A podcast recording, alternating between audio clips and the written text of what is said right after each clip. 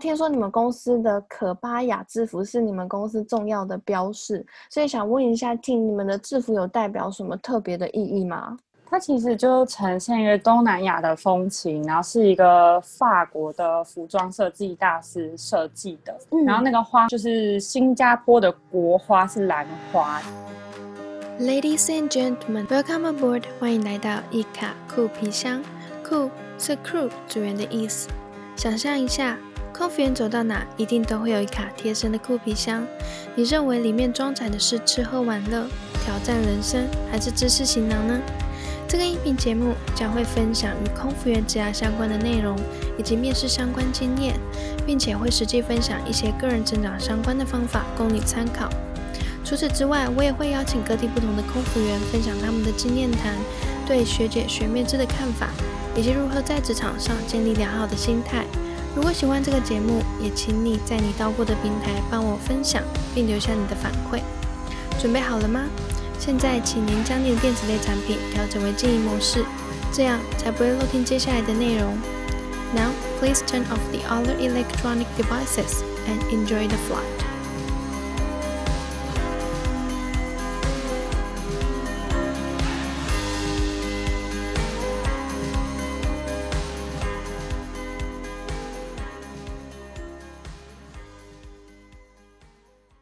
很开心今天能够邀请到许多女生，就是梦寐以求、超衬托身材的很美的制服，就是新加坡航空的空服员 Ting 上来和我们聊聊在新加坡航空飞行的经验谈。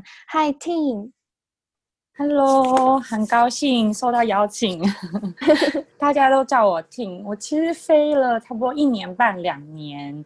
不知道为什么大家都说新航沙梦寐以求，其实还好，就是制服比较紧一点而已啦。你们的制服是真的公司会特别，例如说你今天穿这样子的 size，然后他再帮你稍微调整再小一号吗？会吗？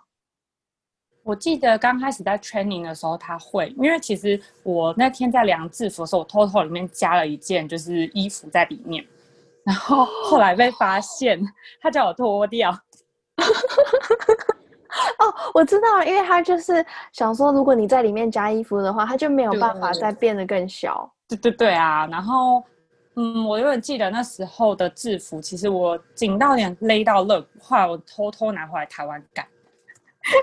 哇塞，哎，不过他如果改大的话，不是会有那个就是材质那些布是把它放宽一点吗？对啊，会放宽一点，可是其实比较舒服，要不然真的都不能吃，吃了一点就会看起来肚子很凸。蹲蹲下的时候或坐坐着的时候就不太舒服。很多女生就听到新加坡航空都会想到最漂亮的空姐，然后最奢华的头等舱，所以想先和 Tin 聊聊你们公司的制服。那听说你们公司的可巴雅制服是你们公司重要的标示，所以想问一下 Tin，你们的制服有代表什么特别的意义吗？它其实就呈现一个东南亚的风情，然后是一个法国的服装设计大师设计的，然后那个花就是新加坡的国花是兰花，把那个兰花放进你们的制服里面，代表一个新加坡航空的一种方式。嗯，应该就是有点像。呃，让人家就看到那个制服，就会想到新航，因为其实新加坡是一个很小的国家，可是大家对它都有印象，都是新航那样子。那你们的制服其实。之前在机场就会看到，就是有分很多不一样的颜色，可能好像有分四种颜色，分别也各代表不同的阶级。所以想问一下，Tim 最常看到的蓝色制服是属于哪一种阶级？然后其他颜色个别代表的是什么样的层级呢？一般我们平常最常看到蓝色，我们会说叫 non-ranking crew，就是我们就一般最那从最基本的开始。然后绿色就是我们一般称叫 leading。红色就我们的 chief，然后紫色会是我们的 in-flight manager，然后我们是这样子分。那它是分别是连整件衣服都不一样，还是说它是有一点滚边，然后让别人感觉哎，好像有一点点颜色不同的差别？没有，就是整件颜色就是蓝色，就是真的是蓝的，然后绿红就很明显，远远看就看得出来，超明显。之因为之前就有听说新航可能穿制服啊，如果你可能嗯身材变得稍微臃肿一点，就必须要下地勤，然后先服勤完，等到公司觉得说，哎，你的身材好像变回来了，才能够让你上线飞。是没有这么严格，可是，在 briefing room 里面，如果你的制服真的就是很明显有被撑开，就听说有上面的主管会比你 senior 人会讲话，就是会说哦要注意一下哦这样子。哇 可是因为有时候你知道，就是空服员上线飞之后，刚开嗯始可能就会吃公司的飞机餐。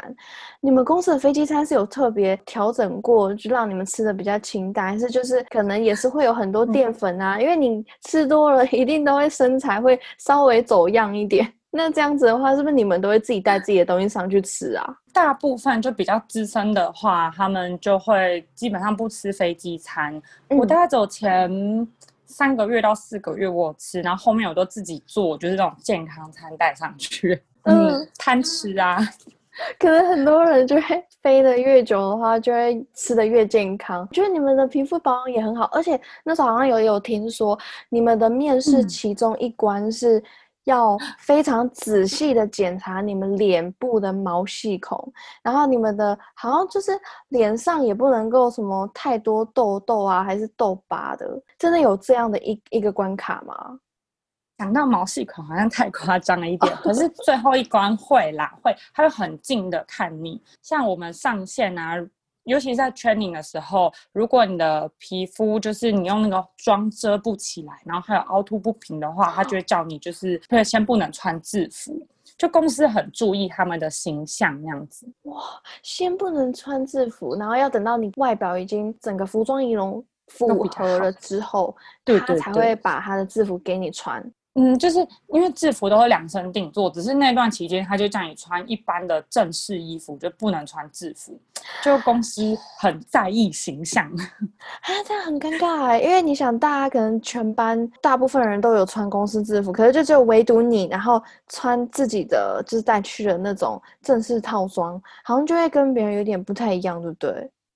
对啊，我同学那时候因为压力很大，他长超多痘痘的，然后就有这样，而且那时候尤其是他就说，如果你的皮肤没有好的话，你就不用就是试飞那些都不行，就是要被 grounded，就是被有点像禁足，不能上试飞这样子。那这样子会等于算是被终止训练吗？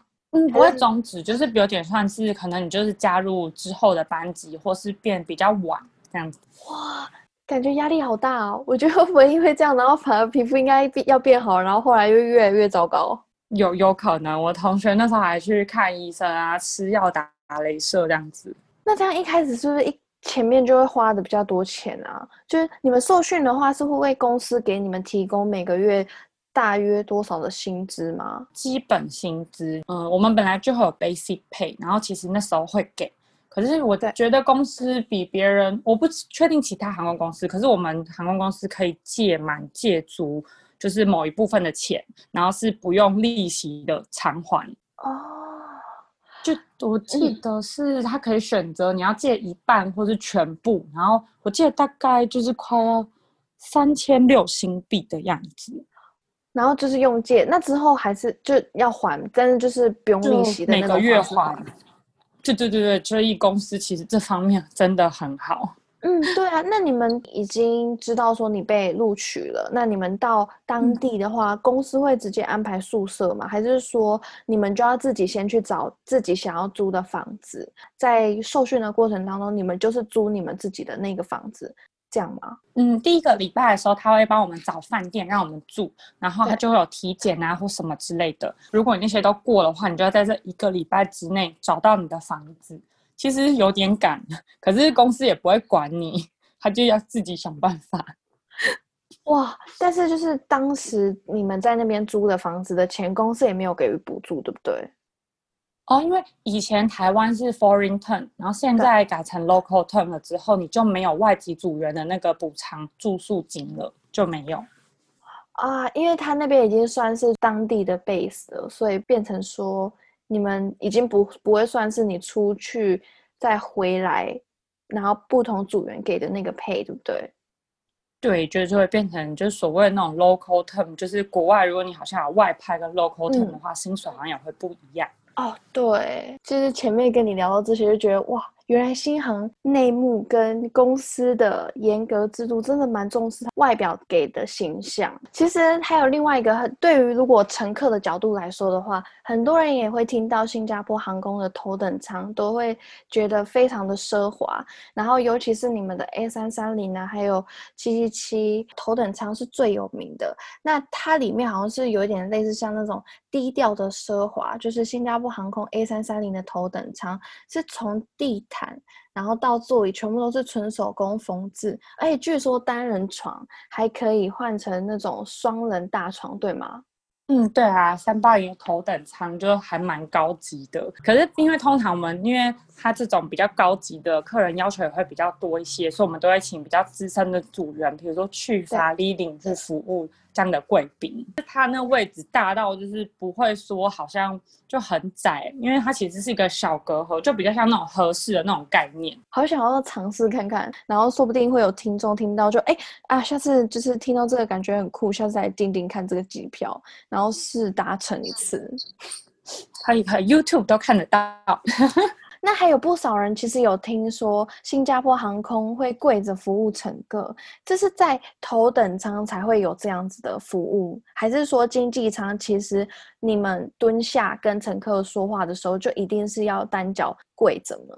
其实没有这么夸张，可是通常因为它其实。新航不太喜欢很高的空服员，我觉得啦，就平均来说都没有特别高。可如果你很高的话，像我们在 training 的时候，他就会希望你是比较蹲低一点的方式跟乘客讲话。有可能是你就比较体贴乘客，就是他讲的比较小声你也听得到。另外一个是让他觉得哦，你是类似像蹲着这样尊敬他的方式，然后就帮他服务这样子。因为如果假如说可能你是站着跟乘客说话的话，会觉得哎，你是用往下看的方式，乘客。感受就不好，但如果你是蹲着的话，就让乘客会觉得说，哎，好像你真的有仔细的在听我说话的感觉，就很重视乘客的感受。新加坡航空公司蛮注重乘客跟空服员服务之间的小细节，就是会顾到呃乘客被服务时候的感受。刚开始的时候你都不会有，你慢慢慢慢训练三个月之后，你再飞个两年就会有。我通。我的朋友啊，或者同同学都会说：“你可以坐下来吗？今天你没有要服务乘客，连我吃饭的时候，你都会习惯做那些事情。”然后他就会笑说：“你是奴性有多重？” 哦，我知道，就是因为你们如果假如说飞久的话，就会有一些职业病，可能对于在航空就是飞机上面的那种呃，你会做的事情，可能下飞机之后你会你也会去做。我发现真的会，真的吗？我不知道哎，我想说是不是我奴性太重？我发现如果是我的话，就是因为上飞机之后，有些乘客可能餐桌啊，或者是呃 cabin 里面有脏脏的垃圾什么，然后你可能就是要捡起来，你就是要整理。发现就是。之前在吃饭的时候，会觉得夹东西的时候掉一些东西呀，时候会觉得哎，好像还好，就是可能桌上一定会就是掉一些东西呀。好，可是现在就是你知道会有一点点小污渍的时候，你就会想要拿卫生纸，然后把它擦干净。再来就是还有一个就是你可能吃完东西的时候，你就会觉得好像顺势也要帮忙稍微整理一下。我觉得好像我有一点就是变成这样职业病，但是不一定大家都有职业病。对，但是每个人 职业病的地方就有一点不不太一样。我永远都记得有一次，我好像就是喝饮料，然后正常来讲，就是我们会握着下面的杯子，之后就是你握的手势很奇怪，之后空腹会握在下面，那一般人可能就握旁边还是什么，然后我完全没有意识到，一直到我朋友提醒我，就是你某些东西是莫名的养成怪习惯。对，会耶，因为如果是以空服员角度来讲的话，是不可以太接近杯口，因为会哎远。对，然后你就会习惯抓下面。嗯，真的，好吧，我们都有职业病。对。那其实还想要问一下听，因为当然大家也会想要知道新航在受训的时候，是不是就一开始也是强调一致性，像是盘法啊、妆感啊、腮红、指甲油的颜色都有规定，而且要求色系是要一致的。这个部分是公司是有特别要求你们一定要什么红色系啊，还是桃红色系吗？其实公司就是在训练的第一周的时候，我们有一个就是 grooming class，然后他就会有讲，就是有他会帮我们看你比较适合短发、长发，或者适合什么颜色的妆容啊、眼影啊、颜色，他就给我们一个叫 grooming card 的一个纸，然后盖在上面。你有拿到那个章，你才可以使用这些颜色跟这个眼影。然后如果你想要改变造型，就比如说你原本是短发变长长发，甚至于发饰，你就要拿到那个 chop 才可以。好严格哦！那你们每一次在 briefing 的时候会拿出来检查吗？大部分时间不会，可是有时候你难免会碰到一些非常严格的主管，那那就要小心。如果说一开始你是留长发的发饰，可是公司觉得说，哎，我发现你的脸可能有点小，我觉得你是可以适合剪短头发的。那公司这样子提意见的时候，他就觉得，嗯，好像可以，就用这种大概这种方式回话的话，公司说不定觉得同意的话，是不是就会请他去剪短头发？我有，我有被要求剪短头发。他说，他就跟我说，因为你的脖子比较长，然后现在剪短头发看起来年轻，然后他就叫我去剪，然后我就看着他看了大概一分钟，我就只好点头。啊，原来真的有这种，就是他自己公司这样觉得，然后就要求组员需要依照可能他觉得认为好看的审美观念，然后去做发型上的修订。那那时候你剪头发的时候，有没有觉得？我就想留长头发，为什么我突然被迫要剪短头发的感觉？还是后来你剪短头发也觉得，哎，好像真的蛮好看的。嗯，我觉得那就是个人的审美观。可是我的朋友都说，其实他讲的算准，你的短头发其实比长头发好看。然后我就想说，真的吗？不禁怀疑。你的那个 Instagram 上面的小照片就是短头发的样子了。哦，对对对对。哦，对。那你后来就是剪短头发之后，就一直都是留短头发，对不对？你之后会想要留长吗？有啊，现在没有上班了之后就默默的留长了。对，但如果可能之前在飞的话，就会每个月定期去修剪，因为可能你要拿到那个长发的 charge，可能之后也要再去跟公司申请，对不对？对，要自己安排时间约。哇，可能还需要一点程序上的，就是稍微小小的改变，而且还要经过公司的同意。就会比较麻烦，就觉得我还要花时间，我休假了，然后你就会懒惰，就啊算了算了。哦，对，会会会，真的会这样。也其实也了解新加坡航空，就是除了对乘客，然后对员工在福利上，其实好像也没有那么的吝啬。所以想要问一下 Team，哪一个福利是让你就是会想要继续待在新航服勤的原因呢？我觉得整体来说。就是公司的薪资水平还不错，当然不能跟那种中东的比，因为他们可能还有其他住宿什么的。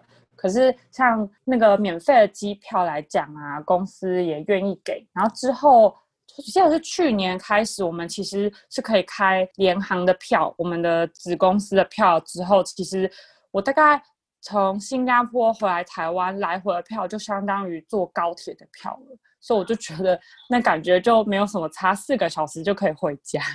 嗯，很值得哎。嗯。那你们的那个票是应该？据说新加坡航空当空服员就是也有很多福利，然后每一年 N 张免费机票也算在这个里面嘛。航线任意的飞，而且包括直系亲属，如果是直系亲属有跟班机飞行的到异地，也能够跟你们一起住在五星级的酒店，然后好好休息，是吗？呃，直系亲属的那个票，我记得如果没有错的话，是你比如说像我今年的票没有用完，我就可以给我的爸爸妈妈。可是你没有用完的票，你说可以住饭店，那因为饭店我们是一个人一间，所以其实谁跟你住应该都还好。像我自己去澳洲找我朋友在澳洲打工的时候，他就直接住在我的饭店。我是不知道这就可不可以啦，可是应该不会有人管你。所以这是一种对你们来说的 bonus，对不对？就是对我来说，我觉得算是，就是其实饭店整体来讲都还不错，哇，好棒哦！哎，不过你刚刚提到说你们的免费机票是用完了，假如说可能没用完才可以给直系亲属用。嗯，对，我记得是这样。如果有就是谁听着觉得哎我讲错，可以就是说一下，因为我其实都还没有用到，然后就回来台湾了。哎，那 如果说是折扣票的话，也是一样吗？折扣票，我记得其实这方面就是，如果你爸爸妈妈还有附上说是，就是他们已经退休或没有工作或什么的话，就可以开那个票。因为我朋友他是有付他妈妈或他爸爸退休了，然后就可以开那种便宜的票。然后如果你爸爸妈妈是那种正常工作，就是你刚开始去的时候，你给他是你爸爸跟妈妈做什么那种，可能就是像我这种，可能就是没有用完的，然后明年可以给他们用。可是如果你是退休，那应该就是你查你刚刚跟我说那种，就是可以任意飞 N 张。嗯，哦，就是他有分，呃，爸爸妈妈是不是现在有在工作，还是说退休？对对对，我就听到我的朋友是有这样。嗯，那其实大家非常的向往能够进入高薪的新加坡航空服务，所以想问一下 Tim，当初你报考的动机、目标、首选的航空公司就是新航吗？其实我当初很想考华航哎，可是华航都不让我进去，就国航都没有让我进去啊。然后我考了，就是后来上的几间都是外商，所以新航是离我家最近的，就是一个超爱家的孩子。所以你就想说，哎，离近点，然后又可以每个月回家的话，所以你就想说选择新航。那你那时候考上了哪几家的外商航空公司啊？我可是有一些是。我记得哦，我好像有考到澳门，考到亚航，然后还有 J 鲁，J 鲁是日本的样子。可是因为后来就是跟就朋友他们一些教读书会的人交流了之后啊，他们就觉得这些这个好像比较好。其实那时候还在犹豫，就是要选哪一家航空公司。对啊，其实我一刚开始的时候我都没有觉得什么，然后一直到我回台湾找工作之后，我才觉得就是。就是我回来台湾那时候，就是现在这间公司跟其他间，我拿到很那时候好像还没有拿到，就是之前信的时候，我去找了很多公司，他看到你上面写这个都很加分，然后我才意识到，就是我那时候当初真的没有选错公司，就每个人拿到你的履历表看了之后。不知道为什么居然是加分的，就觉得说，哎，你有在新航待过啊？我知道了，可能大家对新航在受训跟要求上面，应该大家都知道新航服务啊，然后或者是他们的标准也是一致的。我人都记得有一个我面试的主管，他一看到就说，哦，我搭过你们家航空公司，哎。然后我觉得很棒，然后什么的，然后你就会觉得哇，与有容焉。在那边的时候，你会觉得很严格的时候，你就觉得我到底有没有选错？你就一直怀疑自己。哦，对对对，可能那个当下可能会这样觉得。那想要简呃，请听简单的介绍一下当初在考新航的面试流程。嗯，他是先网路，就是你先。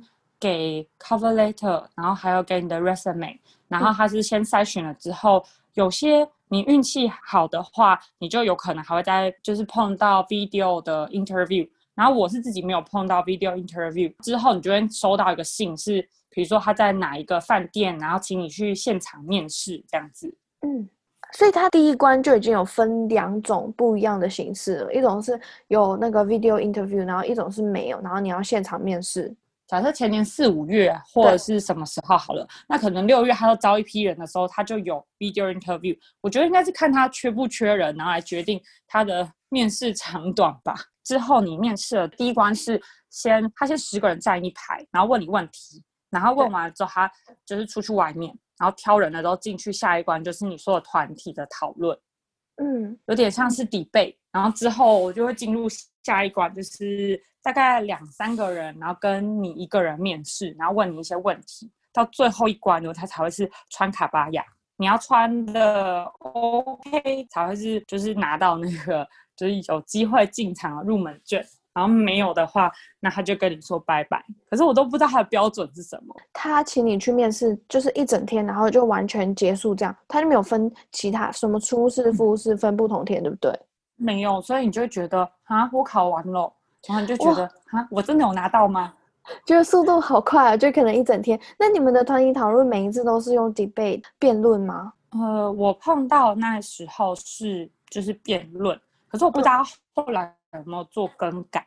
哦，就可能公司也会依照每一次考试的不同，然后出不一样的题目。嗯嗯嗯。那当初就是知道录取的时候，第一时间会很多人一定都会考虑到住宿跟文化上差异的担忧。那想问一下，Tim 公司那个时候就有请你们在外面。然后租完房子，后来你们就是住在你们现在住的地方，但是在住的过程当中，一定会有一些文化差异。所以有哪一个部分是让你觉得印象非常的深刻？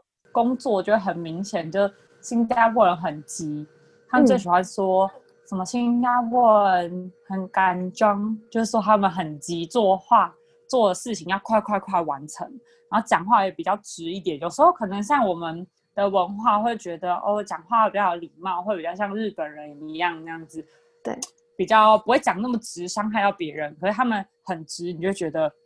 嗯，有点不习惯。那想问一下，Tim，就是上线飞行，因为你前面刚刚有提到说，可能新加坡人非常的做事情都非常的急啊，然后可能讲话比较直接。那如果是上线之后遇到的组员，也会是类似像这样子的组员居多，还是说，哎，看状况，可能一个 team 里面就唯一那一个可能？比较急，然后其他可能就还好这样。嗯，我觉得大部分人新加坡都的人都蛮急的，所以像你做事就要快一点。可是其实我觉得，其实工作就是你在前面的时候赶快做好，后面其实有什么样的事情都可以慢慢讲。他就只有当下讲话语气，可能你会觉得啊，就是不太好。可是后面其实我觉得大部分人都算好的。那你们如果说要分组员今天上线飞的话，大部分都是新加坡的组员搭配你们，还是说一趟飞机会有很多不一样的组员，就是来自不同国家的组员？嗯，其实蛮多，我觉得马来西亚人占蛮多的，可是应该依据航线来分，因为像印度班啊，或日本班或韩国班，它一定会配多少个组员是就是 local 的，因为你才有办法就语言的沟通。那其实像。欧美啊之类的，应该就是大部分其实的组员都是新加坡跟马来西亚人比较多。